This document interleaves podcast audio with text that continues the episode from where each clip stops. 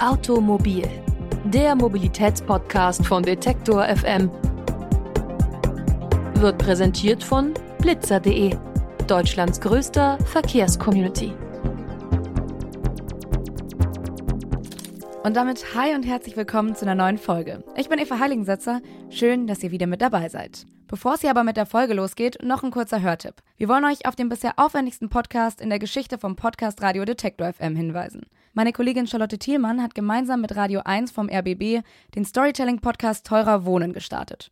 Darin widmen sie sich in sieben Episoden ausführlich und in aller Tiefe dem Immobilien- und Wohnungsmarkt. Wir sind wahrscheinlich alle schon mal am Wohnungsmarkt verzweifelt und haben sehr lange nach einer bezahlbaren Wohnung gesucht.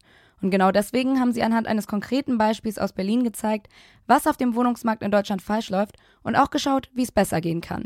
Die monatelange Recherche hat sie von Berlin-Charlottenburg über Schönefeld bis nach Zypern und zurückgeführt. Abonniert teurer Wohnen, wenn ihr sie auf dieser Reise begleiten und den Wohnungsmarkt besser verstehen wollt. Mehr Informationen findet ihr auf detektor.fm slash teurer-wohnen. Und jetzt zurück zur Folge. Wenn ihr langsam schon wieder genug vom Winter habt, dann geht's euch so wie vielen. Die besinnliche, schöne Zeit ist vorbei. Für die meisten Menschen setzt der Alltag wieder ein und so langsam könnte es auch wirklich Frühling werden. Umso größer wird die Sehnsucht nach Sonnenschein und Urlaub.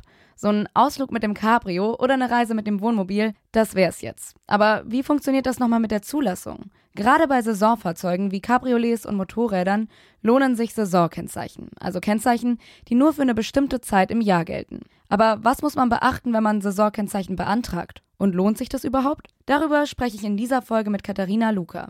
Sie arbeitet beim ADAC und kennt sich mit Saisonkennzeichen aus. Hallo, Frau Luca. Hallo. Frau Luca, haben Sie selbst ein Fahrzeug mit Saisonkennzeichen? Ich tatsächlich nicht, aber mein Mann hat ein äh, Fahrzeug mit Saisonkennzeichen, einen Oldtimer. Würden Sie das empfehlen? Das kommt natürlich immer darauf an, ähm, wofür man es braucht. Also natürlich ist ein Saisonkennzeichen nicht für jeden geeignet, aber wenn man sein Auto, sei es jetzt ein Cabrio, ein Wohnmobil, ein Oldtimer oder auch ein Motorrad, eben nur einen Teil äh, des Jahres fahren möchte, dann ist man mit dem Saisonkennzeichen definitiv ähm, richtig dran. Wie beliebt sind diese Kennzeichen denn gerade? Also gibt es viele Leute, die das nutzen? Es gibt eigentlich gleichbleibend viele Leute, die Saisonkennzeichen nutzen. Das ist seit einigen Jahren sind es knapp so 2,5 Millionen Saisonkennzeichen, die in Deutschland tatsächlich unterwegs sind. Was würden Sie sagen, für wen lohnen sich denn Saisonkennzeichen? Also Sensorkennzeichen lohnen sich eben dann, wenn man das Fahrzeug eben nicht das ganze Jahr nutzen möchte. Also wenn man vielleicht eben ein Wohnmobil hat und das nur im Sommer nutzt für Urlaubsfahrten oder ein Motorrad und natürlich auch aufs schöne Wetter angewiesen ist. Ganz wichtig sollte man aber auch bedenken, man braucht für die Zeit, wo das Fahrzeug nicht angemeldet ist, einen Stellplatz, eine Garage, einen Hinterhof, irgendetwas, was nicht der Straßenraum ist, wo man das Fahrzeug dann abstellen kann. Da kommen wir auch gleich nochmal dazu.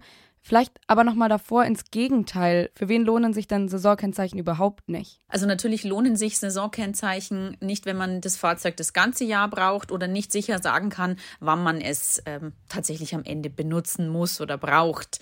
Ähm, dann lohnt sich nicht so richtig. Und vor allem dann nicht, wenn man eventuell noch eben einen Stellplatz dazu mieten muss und den im Vorfeld gar nicht hat. Dann muss man sich das ausrechnen, ob es äh, vielleicht nicht am Ende günstiger ist, wenn man die, äh, das Auto das ganze Jahr oder das äh, Monobil das ganze ganze Jahr durchlaufen lässt. Mhm. Wenn wir gerade schon beim Thema Kosten sind, wie teuer ist es denn, das Fahrzeug nur saisonal zu nutzen? Das kommt immer darauf an, ähm, auf die ähm, Versicherung natürlich des jeweiligen Fahrzeugs. Das kann man pauschal nicht beantworten.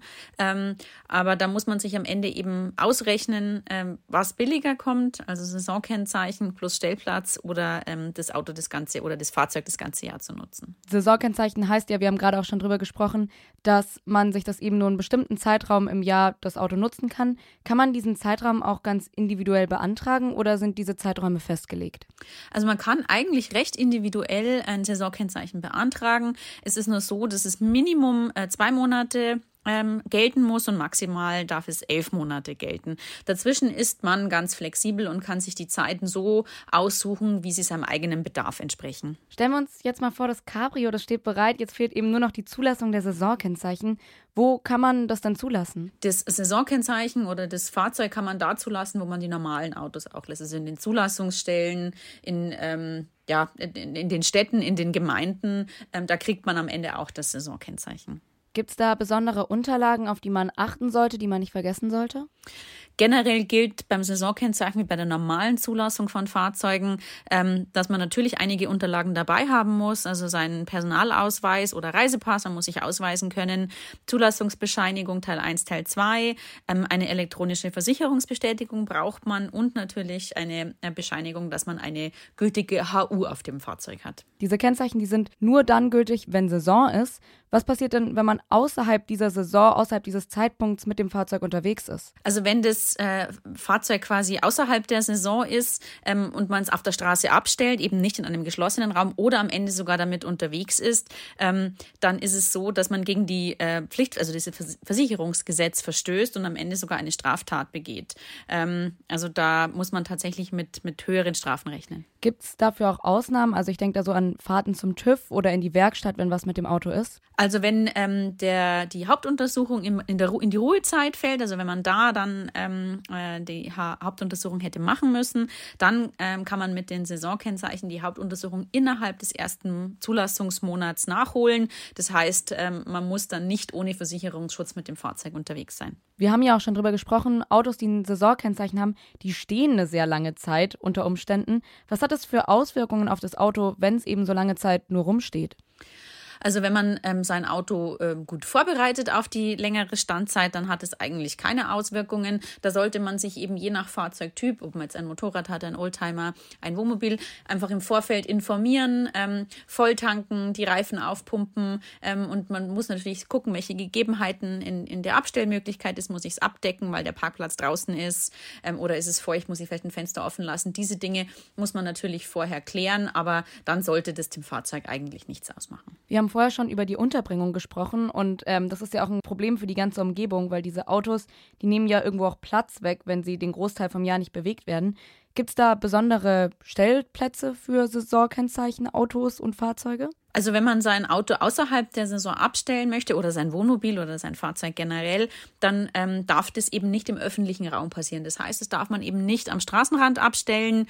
Ähm, da kann man unter Umständen auch ein Bußgeld riskieren tatsächlich. Ähm, oder am Ende sogar abgeschleppt werden. Das heißt, man braucht eine Garage, einen ähm, ja, um, umzäunten Parkplatz, einen Innenhof, ähm, sowas in der Art und dort kann man sein Fahrzeug abstellen, aber einfach an der Straße, das geht nicht. Mal angenommen, mein Auto ist von Mai bis August angemeldet. Äh, ich merke dann aber, dass ich eben auch im Herbst eigentlich noch fahren möchte und noch was vorhabe. Kann ich die Zulassung dann einfach bis Oktober verlängern oder ist das nicht so einfach möglich? Na, ganz so einfach ist es natürlich nicht, weil die Gültigkeit auf dem ähm, Kennzeichen ja notiert ist. Das heißt, ähm, man braucht dann eine Bestätigung der Versicherung und muss zur Ummeldung ähm, dieses Zeitraums wieder zur Zulassungsstelle und braucht natürlich dann ein neues Schild ähm, mit, dem, mit dem neuen Gültigkeitsraum dann drauf. Sagt Katharina Luca vom ADAC. Vielen Dank für das Gespräch. Sehr gerne. Tschüss. Saisonkennzeichen, die lohnen sich also nur unter bestimmten Voraussetzungen. Das und alle anderen Infos aus dieser Folge haben wir euch auch nochmal auf unserer Website detektor.fm zusammengefasst. Da findet ihr auch alle anderen Folgen Automobil, zum Beispiel auch eine Folge über alternative Antriebe und wie die helfen sollen, die Klimaziele der EU zu erfüllen. Die nächste Folge, die kommt dann wie immer am nächsten Montag. Bis dahin wünsche ich euch eine schöne Woche, macht's gut und bis ganz bald. Ciao. Automobil, der Mobilitätspodcast von Detektor FM, wird präsentiert von blitzer.de Deutschlands größter Verkehrscommunity.